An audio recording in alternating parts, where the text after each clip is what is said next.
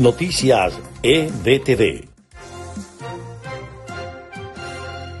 Estas son las noticias más importantes de Venezuela, Estados Unidos y el mundo a esta hora. Un trabajo del diario El País de España revela que exdirectivo de PDVSA recibió 30 millones de dólares en sobornos de una red de ex viceministros de Chávez con un joyero en Venezuela que en 2011 vendió 250 relojes de lujo a Nervis Villalobos, ex viceministro de Energía y Petróleo, al empresario venezolano Diego Salazar, primo del exministro de Petróleo Rafael Ramírez y a Javier Alvarado, ex viceministro de Energía y Petróleo.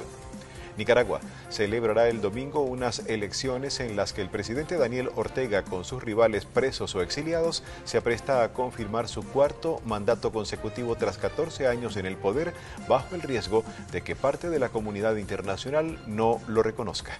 La presidenta de la Cámara de Representantes de Estados Unidos, la demócrata Nancy Pelosi, pospuso el viernes la votación del gigantesco plan de gastos sociales y ambientales impulsado por el presidente Joe Biden los obispos franceses reunidos en Lourdes reconocieron la responsabilidad institucional de la Iglesia en los miles de abusos sexuales a menores y su dimensión sistemática, anunció el viernes su jefe Eric Mullins. Estas fueron las noticias más importantes de Venezuela, Estados Unidos y el mundo a esta hora.